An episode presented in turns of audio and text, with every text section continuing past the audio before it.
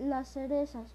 Ocurrió cierto día que la noche sorprendió a Juanito en el bosque y oyó un aullido que parecía decirle ¡Oh! ¡Oh! ¡Oh! ¡Que me lo como yo! El niño conoció la voz del lobo y echó a correr espantado. Pero cada vez oía más cerca.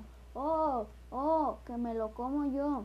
Juanito no cesaba de correr, pero con, con tan poco tino que acabó por extraviarse y ya el aullido del lobo resonaba tan cerca de sus oídos que parecía que el aliento de la fiera humedecía su cojote cuando vio una lucecilla creyendo que procedería de una casa echó a correr en dirección de ella dando fuertes gritos. Llegó donde estaba la lucecita que brillaba encima de la, de la hoja de un rosal. Y a los pocos pasos vio a los pocos pasos vio la casa.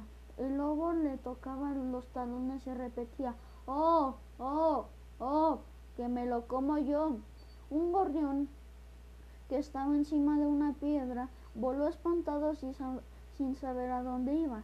Y como la piedra difícil difícilmente mantenía el equilibrio lo perdió.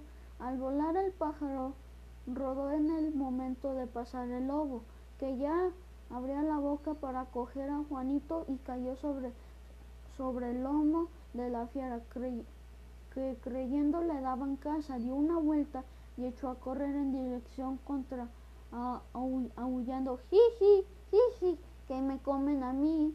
En aquel momento salía salía el padre de Juanito armado de una escopeta y como era, eh, como era un buen cazador, alcanzó al lobo de un tiro dejándole muerto.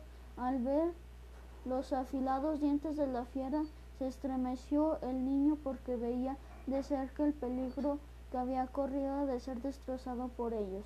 Y como aún brilla, brillarse de la lucecita que la habían guiado, se acercó al rosal y en una de las hojas vio un insecto, una luciérnaga a la que debía la vida, además de, haberse, de, debérsela al gorrión.